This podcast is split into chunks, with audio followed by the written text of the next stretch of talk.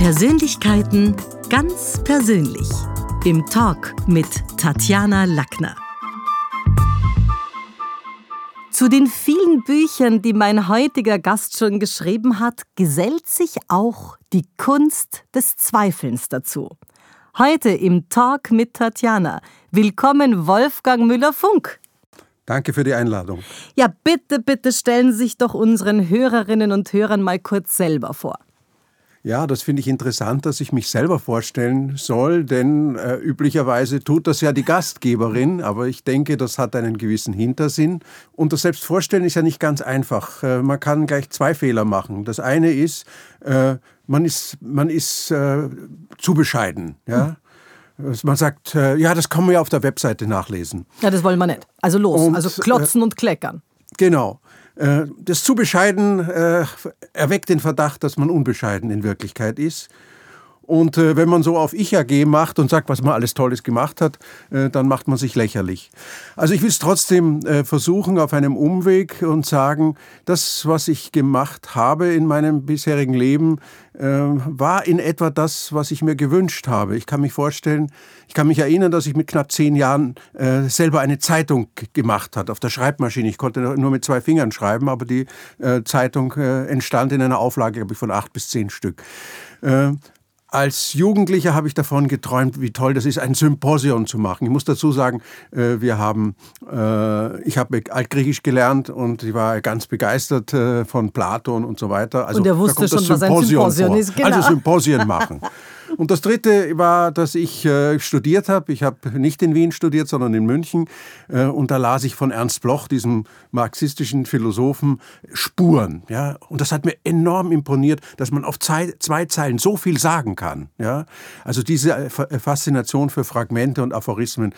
Diesem Thema habe ich dann übrigens auch meine Habilitation äh, gewidmet. Also ich mache es jetzt etwas kürzer. Die Bücher kann man wirklich auf, auf der Webseite äh, nachschauen. Äh, ich war Professor in, äh, in Birmingham und Wien für Kulturwissenschaften. Äh, ich schreibe regelmäßig äh, Essays und Texte, auch lyrische Texte und Kleinprosa, um das auszuprobieren, mal von der anderen Seite, nicht nur Literatur zu analysieren, sondern selber zu schreiben.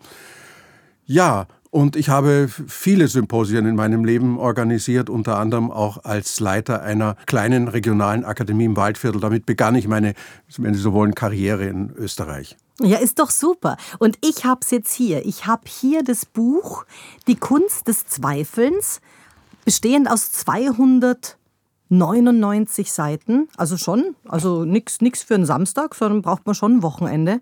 Worin besteht denn jetzt die Kunst des Zweifelns? Ja, der Begriff der Kunst ist äh, so eher im Sinn der Kunstfertigkeit zu verstehen. Das äh, Wort, äh, das griechische Wort für Kunst ist Techne und das ist dasselbe Wort, das wir in Technik haben. Also es geht um Kulturtechniken und äh, ich würde meinen, dass das Zweifeln äh, ein unabdingbarer Bestandteil äh, rationalen Denkens ist, äh, Überprüfens ist, Abwägens ist. Und man könnte die Kunst des Zweifels so definieren, dass sie darin besteht, dass man die möglichen Gegenargumente äh, seines Vis-à-vis -vis besser kennt als er, er oder sie selber. Ja, ich finde das, find das cool. Also das heißt, ich nehme das jetzt nochmal, Zweifeln ist eine Kulturtechnik, die alle erlernen sollten in Wahrheit. Denn ohne Zweifeln kann man demnach überhaupt nicht wirklich denken lernen. Ja, also das Zweifeln ist äh, ein, ein, elementarer Bestandteil. Das heißt, ich, ich prüfe meine eigenen äh, Argumente. Ich würde mir manchmal wünschen, in diesen langweilig gewordenen Diskussionsrunden, nicht nur im ORF, dass einer mal sich hinstellt oder eine und sagt, also das, an das Argument von Ihnen habe ich gar nicht gedacht. Es könnte ja sein, dass äh, mein Argument an dem Punkt vielleicht doch schwach, schwach ist äh, und ich muss da weiterkommen. Das wäre meine tricky Strategie, also echt. Ja, das wäre doch ganz genial. Niemand würde sagen, das ist ein, ein, ein Schwächling, äh, sondern so jeder würde sagen, der ist fähig, genau. auch an sich oder sie ist fähig, an sich selber zu zweifeln. Also bei dem Zweifeln, das möchte ich vorab sagen, geht es natürlich nicht nur darum, immer an die anderen zu zweifeln oder zu bezweifeln, äh, dass der Impfstoff äh, funktioniert, ja sondern es geht immer darum, auch an sich selber zu zweifeln. Was ist der Grund, warum ich so argumentiere? Was hat das für Folgen? Ja? Hm, vielleicht äh, hat irgendein politischer Vorschlag, der sehr gut klingt, äh, wenn man ihn durchdenkt und schaut, wie man ihn anwenden kann, ist er dann doch vielleicht doch nicht so gut. Mhm. Ja? Erich Fried hat einst gesagt, dass man sich fürchten muss vor Menschen ohne Zweifel. Teilen Sie diese Ansicht? Ja, obwohl ich sagen muss, dass Erich Fried äh, vielleicht zu wenig an manchen politischen Positionen selber gezweifelt hat. Er war ein hervorragender und populärer Lyriker, er war auch ein sehr charmanter Mann. Ich habe äh, das Vergnügen gehabt, mit ihm auch einen Abend äh, zu verbringen. Er hat damals zum 100. Geburtstag eines bayerisch-jüdischen Schriftstellers, Leon Feuchtwanger, die Eröffnungsrede gehalten. Und wir haben ihn dann, meine Frau und ich haben ihn dann zu uns nach Hause eingeladen. Er war ein sehr äh, angenehmer äh, Mensch und er hat natürlich auch viel erlebt. Ich denke, dass Menschen, die viel erlebt haben, ähm, dass ihr Denken auch dadurch geprägt ist und so erkläre ich mir auch diesen. Wo war Ihnen das Zweifeln bei Fried zu zweifelhaft? Naja, äh, die Darstellung der Wirklichkeit in der Bundesrepublik Deutschland oder auch Österreich, das war maßlos übertrieben. Äh, wir lebten auch damals nicht äh, im Faschismus äh, und dieser Terrorismus war wirklich ein Terrorismus und man konnte sehr schwer sagen, das sind die armen Opfer eines faschistoiden Systems. Also hat er gewaltig übertrieben. Ja. Über die einzelnen Maßnahmen, die damals die Polizei in der Bundesrepublik ähm, gemacht hat. Darüber kann man natürlich diskutieren. Ja. Man hat heute das Gefühl, dass vor lauter Positive Mind Trends und Spaßgesellschaftsambitionen Zweifeln per se aus der Mode gekommen ist. Worin besteht denn die Gefahr, wenn eine Gesellschaft sich selber nicht mehr hinterfragt? Ähm, ich sehe die Gefahr ähm, momentan nicht so sehr von der Spaßgesellschaft. Das war, das ist eine Periode, die eigentlich schon fast abgeschlossen oder hinter uns liegt. Äh, das ist vielleicht schon mit der Finanzkrise zu Ende gegangen. Ich sehe die Gefahr ähm, des Denkens, für das Denken und das Zweifeln und für den rationalen Diskurs eher in solchen Bewegungen wie politische Correctness, Vogue, äh, und wie das alles heißt, Cancel Culture, verräterischerweise alles äh, englische Ausdrücke. Äh, ich schätze die angelsächsische Kultur überaus. Ähm, ihre Form von Rationalität, auch die Bereitschaft äh, zur Fairness gegenüber dem äh, Gegner, wenn ich mir amerikanische oder englische Historiker anschaue. Aber diese Errungenschaft äh, schätze ich weniger, weil sie nämlich äh, etwas tut, was vielleicht im Privatbereich in Ordnung geht, äh, dass wir uns nicht verletzen, dass wir achtsam miteinander umgehen. Das ist ja alles wunderbar. Aber ich kann nicht sagen, nein, das Argument gefällt mir nicht, das tut mir weh äh, und ähm, nein, das, das kann man so nicht sagen. Also diese Diskursräume eng zu machen und damit auch jeden Zweifel auszuschalten. Zum Beispiel auch den Zweifel, ob es denn wirklich stimmt, äh, wenn ich mich maskiere, dass ich automatisch ein Rassist bin äh, oder wenn ich Rasterlocken äh, anhabe. Das sind ganz normale Aneignungsprozesse, wie sie per Definition in Kultur vorkommen. Kultur kann gar nicht leben ohne diese Prozesse. Und diese Moralisierung verhindert das Zweifeln. Sie neutralisiert das Zweifeln äh, und gezweifelt wird immer nur an der moralischen Qualität des Gegenübers, nicht an der Fragwürdigkeit eines, eines Hypermoralismus, in dem man sich selber gut darstellt. Und wie gesagt, die Spielregeln des rationalen Dialogs These, Antithese, äh, das wird ausgehebelt. Ich kann mich noch erinnern, meine Schulzeit, das war ein bisschen ein hilfloser Versuch, das hieß, Erörterungen sollten wir schreiben. Und da musste man aber ganz brav das Pro und das Contra, das war zumindest keine schlechte Einübung. Äh, und manche Menschen müssen das heute äh, neu lernen. Und ich hoffe, dass, ähm, dass es auch einen guten Aspekt des Ernstes gibt, den wir im Augenblick haben, nämlich dass wir solche Pseudoprobleme ähm, ein bisschen beiseite schieben und uns den wirklichen Problemen, die unsere Gesellschaft haben, wieder zuwenden. Ja, ich sehe es auch so. Ich glaube, dass die Finanzkrise wahrscheinlich, also da jetzt äh, schon davor in den 80er Jahren, ich denke jetzt an Neil Postman mit Wir amüsieren uns zu Tode, diese Spaßgesellschaft schon beendet war. Aber ich meine, in zwei Drittel der Fällen sagen mir Kollegen an der Uni, wenn es um irgendeine, Herr Fun, also es geht um Have Fun und es geht auch schon bei dem Postulat eines guten Lebens, wenn man jetzt mal 100 Menschen draußen befragt darum, dass man irgendwie Spaß gehabt hat, dass es irgendwie gut war, positiv war. Und da ist natürlich die Frage, also niemand sagt, man wünscht sich ein kafkaeskes Leben und Kafka ist jetzt wahrscheinlich schon mit seinen eigenen Verzweiflungen und Zweiflungen eher in die Literatur eingegangen als so mancher, der sagt, Have fun. Ja, die klassische Moderne hat etwas Tragisches. Ja. Äh, das kann man an ihrem berühmtesten Philosophen, würde ich mal sagen, an Theodor W. Adorno sehr gut. Es gibt kein richtiges Leben im Falschen, dass wir also in der falschen Welt leben. Ähm, man kann dagegen halten, wenn man an dieser These zweifelt. Ja äh, dass es uns noch nie so gut gegangen ist, dass wir so viele Sicherheiten äh, haben, dass das eine Schattenseite hat, das wissen wir heute, nicht nur ökologisch, sondern auch in anderen Bereichen ja, das Interessante an, an solchen Kulturkritikern die, äh, wie Adorno oder Benjamin ist ja, äh, dass diese Thesen in ihrer apodiktischen Behauptung ja nicht stimmen und dass, dass trotzdem das Denken äh, von ihnen produktiv ist. Also ich würde nicht sagen, weil diese einzelne These von, von dir falsch ist, äh, soll man den, den Autor nicht lesen. Ja? Also dem Zweifler geht es nicht darum, den anderen äh, äh kaputt zu machen, sondern einfach, stimmt das wirklich? Mhm. Ja? So etwa. Wo ist denn die Grenze zwischen ich zweifle an mir, an meinen Haltungen, an meinen Handlungen, an vielleicht auch Verhaltensweisen und Balkonen innerfamiliär, innergenerationell und ich werde jetzt langsam zur Problemschraube, wo es dann auch um Terrorkrümeltum geht und so. Da gibt es ja eine Grenze zwischen, wann nerdet sich jemand zu sehr hinein und ist dann eigentlich gar nicht mehr mit dem Zweifel beschäftigt, sondern landet nur noch um den eigenen Bauchnabel. Ja, das ist vollkommen richtig, wenn der Zweifel zum Selbstzweck wird äh, und ein Ismus wird. Ich habe meine Habilitation zum Thema Essayismus geschrieben. Äh, das ist eine berühmte Formel von Robert Musil, der ein großer Skeptiker war, so wie Freud, äh, Montaigne und viele andere. Ähm, und dann hat mich jemand darauf aufmerksam gemacht, dass in diesem Ismus doch ein Paradox ist. Der, dieser Essayismus ist gegen jede Art von Ismus, das heißt gegen jede Feststellung und fixierte Person, äh, Positionen. Und dann wird aber sozusagen so ein, ein Prinzipium daraus gemacht. Und da ist genau der Punkt. Äh, und dieses wunderbare Wort von verzweifeln, das ist ja sozusagen, das enthält ja eine Negation des Zweifelns. Ja? ja aber stimmt's? Weil verliebt sein ist ja keine Negation von Lieben. Aber es ist eine Mischung aus Steigerung äh, und theoretisch könnte man sagen, jemand, der verliebt ist, ist liebt nicht mehr. Ja? oder oder liebt ist, noch nicht. Ne, liebt noch nicht. Also diese, diese Bedeutung hat sich nicht durchgesetzt, aber sie steckt in diesem verrückten Wort, äh, dieser Vorsilbe äh, drin. Verrückt, jawohl. Ja, verrückt. Er er ist ein Stück weggerückt. Ja? Und der verzweifelt ist ein Stück vom eigentlichen Sinn des Zweifels abgerückt. Er stellt sich äh, radikal und fundamental in Frage und das macht ihn unglücklich.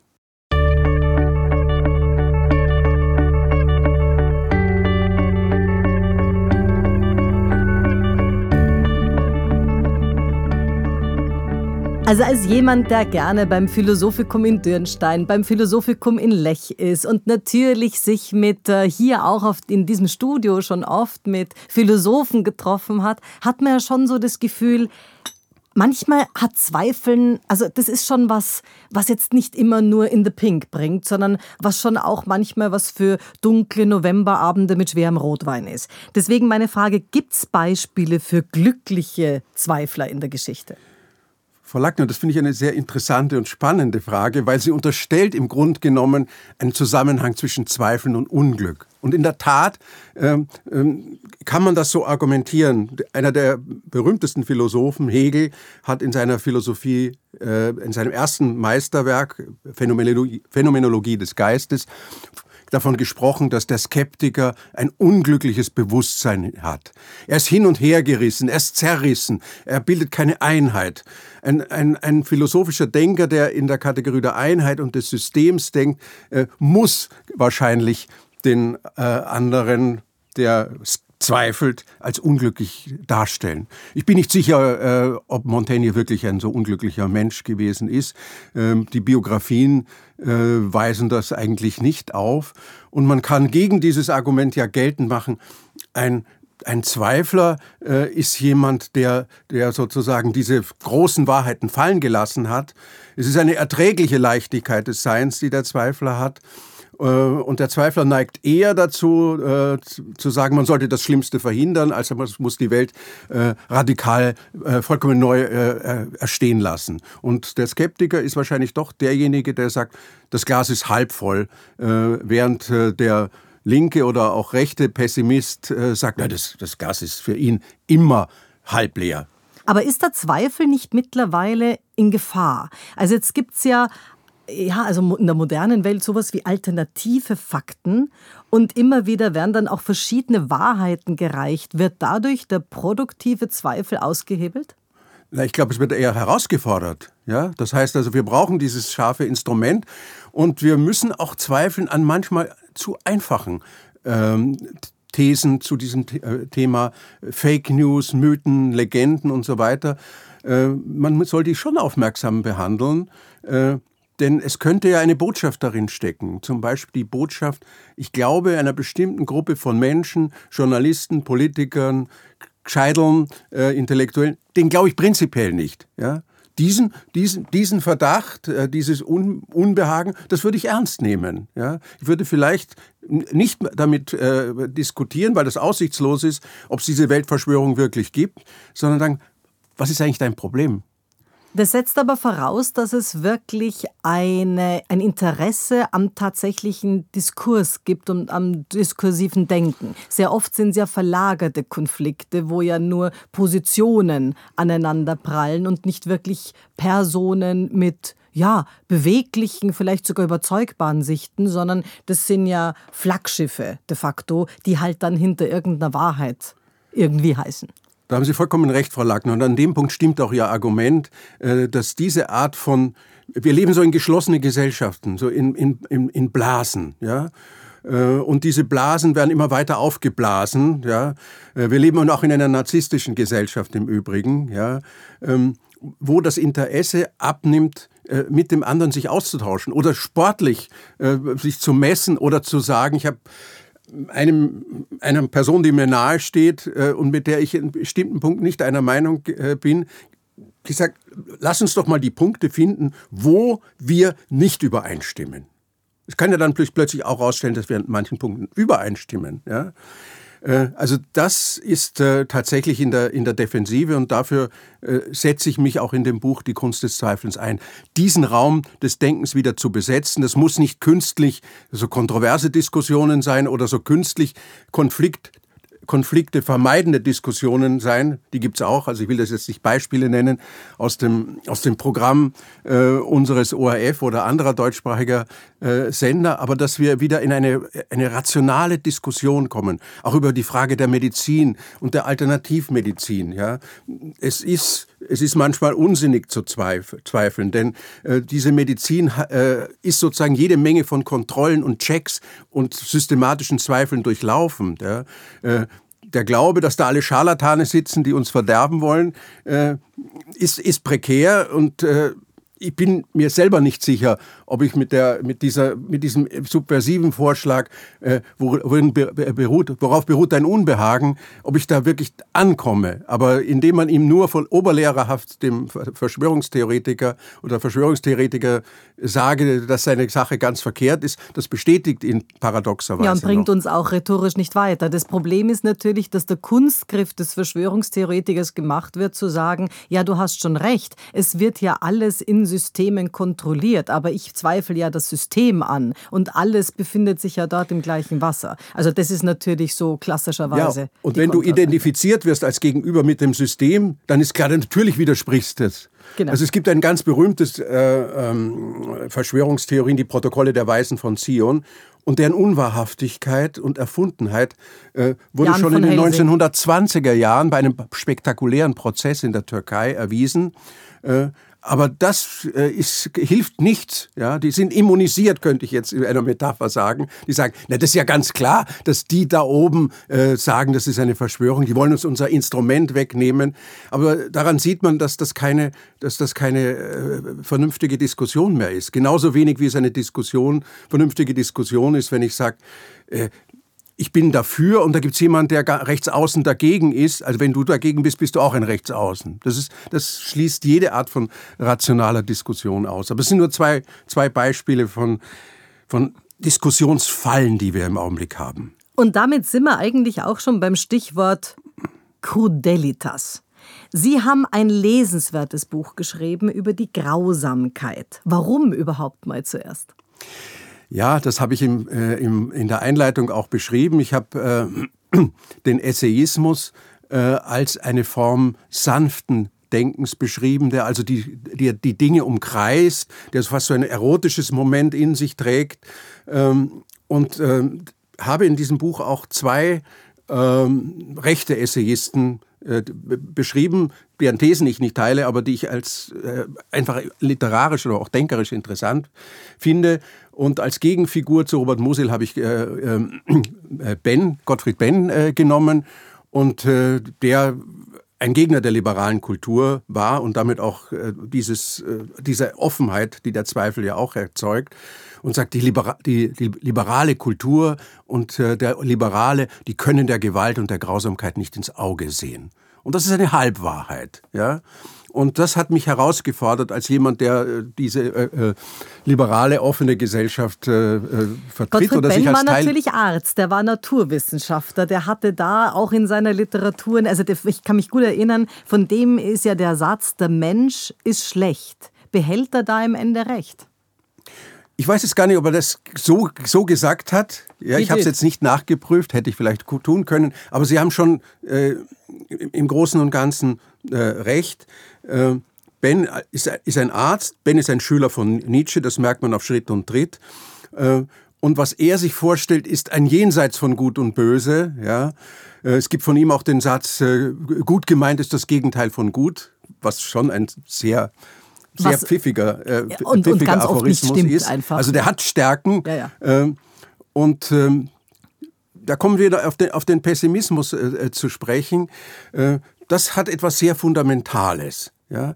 Alle Personen, die Grausamkeit äh, legitimieren ähm, oder die Angst vor der Grausamkeit neutralisieren wollen, äh, haben diese Grundthese, die Realität selber ist grausam. Ja? Und wenn ich einen solchen Satz aufstelle, der ja sehr pessimistisch ist und natürlich gegen unsere Wertevorstellungen oder die Wertevorstellungen einer liberalen, menschenrechtlichen Gesellschaft gerichtet ist, äh, dann bin ich schon sehr nahe daran, dass man äh, darin auch eine Rechtfertigung hat. Es ist nicht nur eine, eine, eine, eine philosophische These, ja, die zur, fast zur gleichen Zeit hat ein, ein linker Expressionist, äh, Leonhard Frank, Der Mensch ist gut geschrieben. Das war nach dem, nach dem Ersten Weltkrieg. Und nach dem Ersten Weltkrieg waren die Menschen extrem äh, pessimistisch, äh, auch revisionistisch. Ja, ist ja kein Zufall, dass aus dem Ersten der Zweite Weltkrieg entstanden ist. Also jedenfalls, äh, ich ziehe äh, dem Gottfried Benn letztendlich theoretisch äh, Sigmund Freud äh, und die Psychoanalyse vor, weil sie nämlich äh, der Gewalt und der Aggression und dem Todestrieb äh, ins Auge sieht, ja, so wie das, wie das Ben fordert aber mit einer ganz anderen Conclusio. Ja. Freud ist der Meinung, wenn wir uns unsere aggressiven Potenziale ansehen, ja, dann haben wir die Chance, äh, mit ihnen anders umzugehen, sie sub zu sublimieren.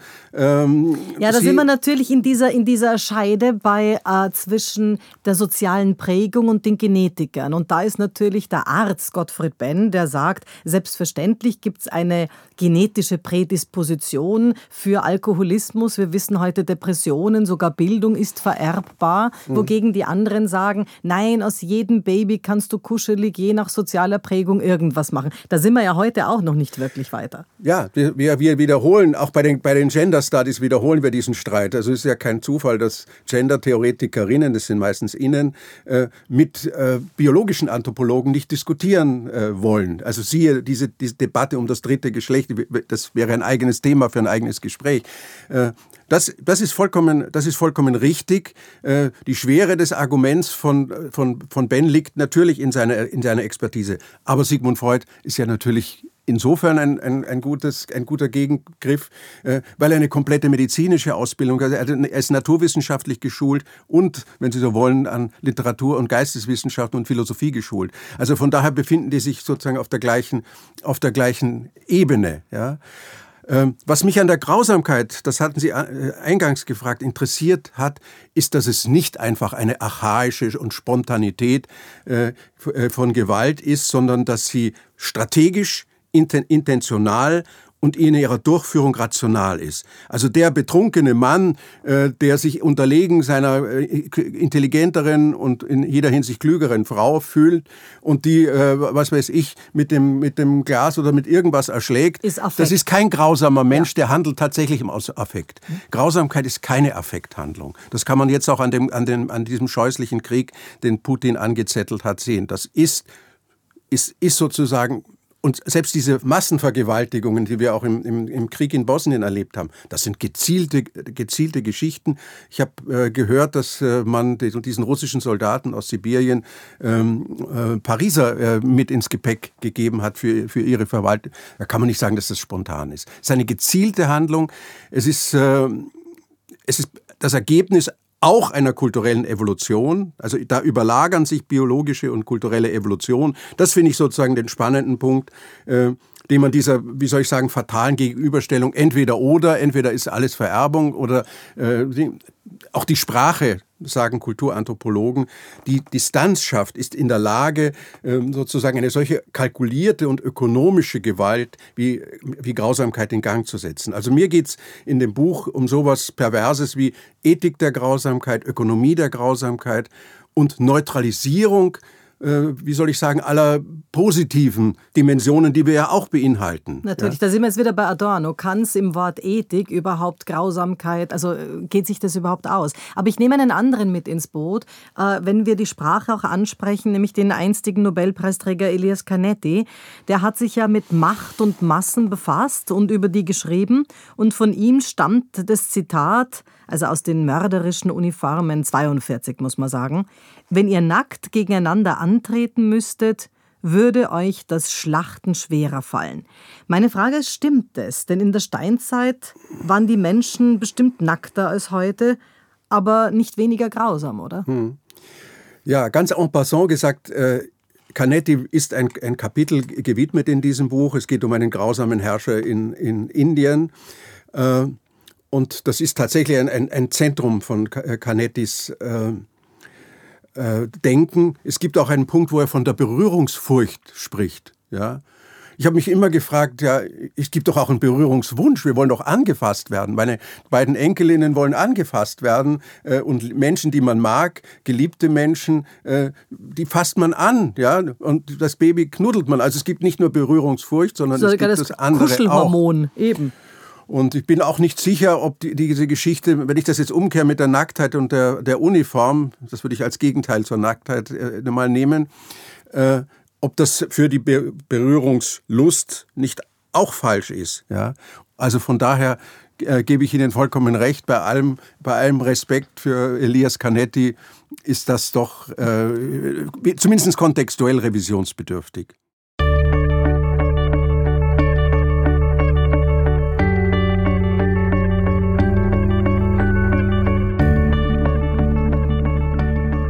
Jeder Extremist hat Ideale, von Che Guevara über Bader-Meinhof bis hin zu Islamisten. Stimmt die Aussage dann, Idealismus tötet? Nein, das würde ich nicht sagen. Ich würde sagen, Ideologien sind, sind sehr gefährlich und Religionen, ja. Äh, Ideologien vor allem deshalb, weil sie ja eine gewisse gesellschaftliche Realität herstellen wollen, um fast jeden Preis. Ja, Ideologien äh, legitimieren äh, gewaltsames Handeln. In diesem berühmten Buch Sonnenfinsternis von Arthur Köstler wird es am Beispiel des Stalinismus äh, behandelt. Dem, dem Angeklagten Rubaschow wird nämlich vorgeworfen, er sei kein Revolutionär mehr, er hat die Revolution ver, ver, äh, verraten und hätte doch früher äh, jede Art von Gewalt auch äh, legitimiert und jetzt sei er ein schlapper Liberaler geworden, der sich davor äh, schützt. Äh, und für dieses große Menschheitsziel äh, äh, Kommunismus ist fast jedes Mittel Recht. Das ist ein sehr schönes und plastisches Beispiel übrigens für die Neutralisierung von Grausamkeit. und da ist so, sind sozusagen ein, zwei, drei Millionen toter Ukrainer, die bei dieser Hunger, bei diesen organisierten Hungersnöten, das ist, das wird sogar positiv gesehen. Es ist nicht nur eine Neutralisierung, Sozialisierung, sondern der, wer richtig, in Wahrheit, wahrhaftig als Revolutionär handelt, der, der tut das so. Ja. Ja, dass Che Guevara auch nicht ein so toller Typ gewesen ist wie der Road-Movie-Film, wo er mit dem Motorrad äh, die Anden äh, bis nach Kuba äh, fährt. äh, so, so lässig und leibernd, äh, dass er in die Spaßgesellschaft passt. Das stimmt natürlich. Naja, und vor allem, auch. dass die Europäer gar nicht Idealismus, so waren, ne? Also die Europäer, wo ja doch mit den Geldern der Linken, besonders der Holländer, also hier schon in Lateinamerika äh, ordentlich finanziert wurde, dass Missstände dann so sind, wie sie heute ja, sind. Ja, und das gab es natürlich auch mit den Palästinensern. Äh, ich habe ein gutes Gedächtnis und auch der, auch der Antisemitismus oder Anti-Israelismus ist eine eher äh, problematische Erblast. Aber ich wollte noch mal sagen, man muss zwischen Ideologie und Idealismus unterscheiden. Mutter Teresa ist bestimmt keine, äh, kein böser Mensch und keine Terroristin. egal wie man jetzt zu der Frage der Mission der katholischen Kirche steht. und es ist kein Zufall, dass einem solchen nationalistischen Ideologen wie Herrn Modi, dem Präsidenten von Indien, äh, es einfällt, äh, aus sehr durchsichtigen Gründen, diese Art von sozialem Engagement, äh, das, das zu verbieten oder zu verhindern. Also nochmal, äh, der Idealismus äh, mag auch fehlgeleitet sein, das stimmt schon alles, ja. Das gilt sicher für den Kommunismus und auch für den Nationalsozialismus. Aber der Idealismus per se, das würde ich da schon ausnehmen. Es gibt so und so viele Menschen in unserem Land, die, die sozial engagiert sind, die Idealisten sind, die sich um Migranten kümmern, äh, die sich um arme Leute kümmern. Und die würde ich äh, ungern in die Nähe äh, setzen und würde eher von ideologischer Täterschaft sprechen. Eine Frage, die ich dem Philosophen im Wolfgang stellen muss. Ist schlau ist definiert, clever, intelligent, gebildet, wurde schon alles besprochen und definiert. Doch wann ist ein Mensch intellektuell? Äh, auch da gibt es natürlich verschiedene Konzepte. Äh, wenn ich einen Soziologen hernehme wie den Pierre Bourdieu, der ein berühmtes Buch geschrieben hat, dann ist es eine soziale Position. Ja? Ich habe symbolisches Kapital erworben, das kann in verschiedenen äh, Berufen sein. Ja. Äh, das kann ein großer Komponist sein. Meistens sind es, äh, traditionell sind es Denker ähm, oder Denkerinnen, Philosophinnen, Wissenschaftler, Naturwissenschaftler. Also jemand, der eine herausgehobene Position, einen Bekanntheitsgrad hat, das nennt Bourdieu symbolisches Kapital. Das ist eine nicht inhaltliche, sondern rein funktionale Beschreibung. Ja. Dann kann man mit Michel Foucault sagen, könnte ich antworten, ich weiß nicht, was ein Intellektueller ist, äh, aber ich weiß es schon, nämlich Michel Foucault war ein Intellektueller, der sich interessanterweise, obwohl er ein Linker war oder vielleicht auch weil er ein Linker war ähm, und vielleicht auch ein Homosexueller, also einer Minderheit angehört hat, der sich sehr stark eingesetzt hat für die Menschenrechte in den damals kommunistischen Ländern.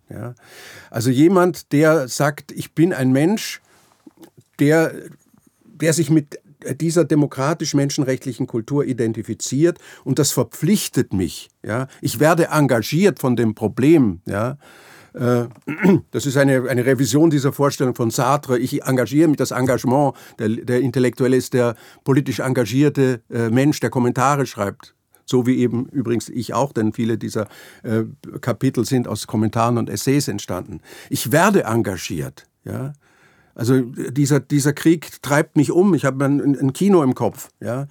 Äh, und ich nehme, diese, nehme das an, dass dieser Konflikt mich engagiert. Das wäre eine, eine, eine weitere äh, Beschreibung. Diese linken Intellektuellen auf der einen Seite, gibt es den rechten Intellektualismus auch? Den gab es, ja. Es gab katholische äh, Intellektuelle, des Kathol Renouveau Catholique zum Beispiel. Ich würde schon sagen, dass mh, mm, so jemand wie Karl Schmidt äh, oder Ernst Jünger in Deutschland dass das, äh, dass das rechte Intellektuelle sind. Aber sie sind natürlich entstanden aus dem Widerspruch. Das Interessante ist, ihr Benehmen ist ganz ähnlich, aber die Semantik ist komplett anders. Ein Intellektueller ist auch ein Begleiter äh, von gesellschaftlichen Kontroversen. Ja, also wo Intellektuelle auftreten, ist heute bei diesem äh, Kulturkampf, den wir da überleben, über, über, über kulturelle Korrektheit. Warum ich glaube, dass der Intellektuelle eine Schwund äh, erfährt, das ist jetzt nicht wehleidig, weil ich mich selber bis, oder weil ich selber äh, mehr oder weniger als Intellektueller apostrophiert werde. Es ist nicht Selbstmitleid, sondern es gibt eine gesellschaftliche Entwicklung. Äh, diese ganzen NGOs und diese ganzen, das sind professionell organisierte alternative Thinktanks. Ja?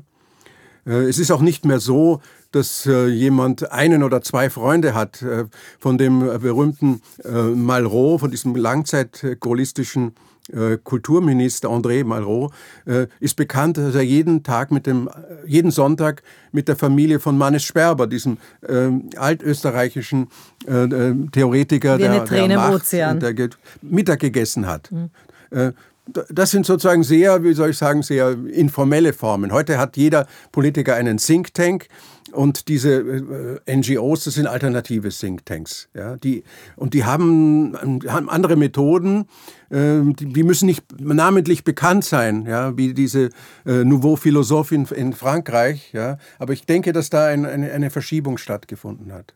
Die Schule des Sprechens ist eigentlich eine Institution des Denkens. Wie wichtig sind Rhetorik, Stimme und Sprache in Ihrem Leben und in Ihrer Arbeit?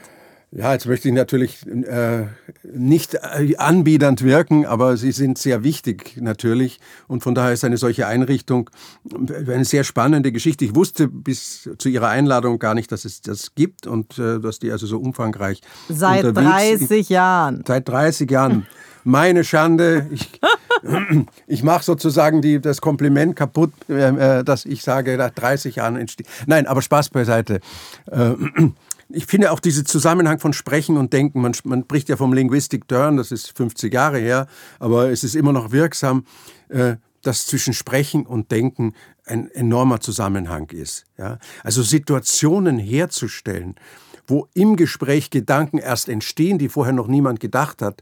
Sie kennen natürlich diese berühmte, diesen berühmten äh, Text von, von äh, Kleist, äh, von der Entstehung der Gedanken beim Reden, dass der Turgot noch gar nicht weiß, dass er, die, dass er sozusagen eine parlamentarische Demokratie ausrufen wird, wie er ans Podium geht. Aber dann plötzlich kommt es wie ein Blitz äh, über ihn und, und jetzt weiß er, was er zu sagen hat. Und ich glaube, das ist auch das Wichtige. In der Gesprächsrhetorik geht es genau um diese Trilogie aus Erkennen, Benennen, Umsetzen. Lieber Wolfgang Müller-Funk, es war super schön, Sie heute bei uns gehabt zu haben. Vielen, vielen Dank. Ich danke auch für das Vergnügen, mit Ihnen zu sprechen. Das war's für heute. Besuchen Sie mich doch in der Schule des Sprechens in Wien. Auf Facebook, LinkedIn, Instagram, YouTube und auf Clubhouse. Oder auf sprechen.com.